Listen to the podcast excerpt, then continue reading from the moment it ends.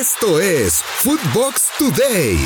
Liga MX pegó primero a la MLS en el All Star Skills Challenge. Al más puro estilo de la NBA, los jugadores de la MLS y de la Liga MX que estarán en el juego de las estrellas compitieron en una serie de pruebas de talento con el esférico, donde los elementos del fútbol mexicano se llevaron tres pruebas de las cinco que tuvieron y dieron el primer golpe a los estadounidenses. Lo mejor de Footbox. En Eurofootbox, Rafa Márquez tiene todos los detalles del esfuerzo que está haciendo el Real Madrid para fichar a Mbappé. Se hace del conocimiento de todos que el conjunto merengue puso una oferta sobre la mesa de 160 millones de euros. Y bueno, por supuesto que ante pues esta sacudida y este aviso del equipo de Florentino Pérez, pues ya se manifestó Leonardo, ya todo el mundo está nuevamente con especulaciones de dónde va a terminar jugando Kylian Mbappé.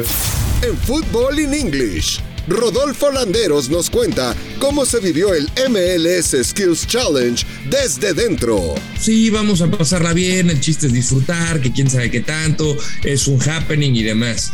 Y, el contraste era que por parte de los de la Liga MX fue, venimos a ganar. O sea, el chip cambiado a, competitivo, eh, tomándoselo en serio.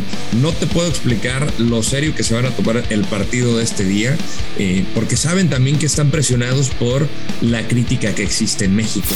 Inglaterra y España no quieren prestar jugadores a sus selecciones para fecha FIFA. Vaya problema el que se viene en los siguientes días a la FIFA. Primero Inglaterra anunció a través de un comunicado que no prestará jugadores que participen en países que están señalados en rojo por su gobierno por la pandemia de COVID-19, además de que rechazaron la ampliación del calendario de Conmebol. Por su parte, la Liga Española anunció que apoyará a los clubes ibéricos que no quieran ceder a sus jugadores para la siguiente fecha FIFA por cómo está el calendario de la eliminatoria sudamericana que jugará tres partidos en semana y media. Jesús Molina cree que son injustas las críticas a Bucetich. El mal paso del Guadalajara en el inicio de la apertura 2021 ha generado una serie de críticas y reclamos por parte de la afición hacia Víctor Manuel Bucetich por lo que el capitán del rebaño salió en defensa del estratega. Y cito, yo creo que es injusto. ¿Por qué? ¿Cuántos técnicos han pasado con Chivas y que han tenido un recorrido y han empezado campeones en otros lados? Todos tenemos nuestro porcentaje de responsabilidad y todos tenemos un rol. Nos seguimos llevando a técnicos entre las patas y eso es injusto. Los que estamos adentro tenemos que hacernos cargo y tenemos una presión y exigencia. Es Chivas y tenemos que ponerle el pecho a las balas. Así declaró el capitán del rebaño. Lo mejor de Footbox. En Footbox Club, André Marín y el ruso Brailovsky analizan la guerra entre FIFA y las grandes ligas de Europa. Resulta que la Premier League de Inglaterra y que la Liga Española, más los países que se vayan sumando en las próximas horas, han negado ceder a sus futbolistas para las eliminatorias en Conmebol y en CONCACAF. El problema, ¿eh? es un problema grande, porque si bien es cierto la liga inglesa ha decidido esto y la española también, y yo no dudo en que se vayan a decidir los franceses y los italianos, uno se pone a pensar en una realidad.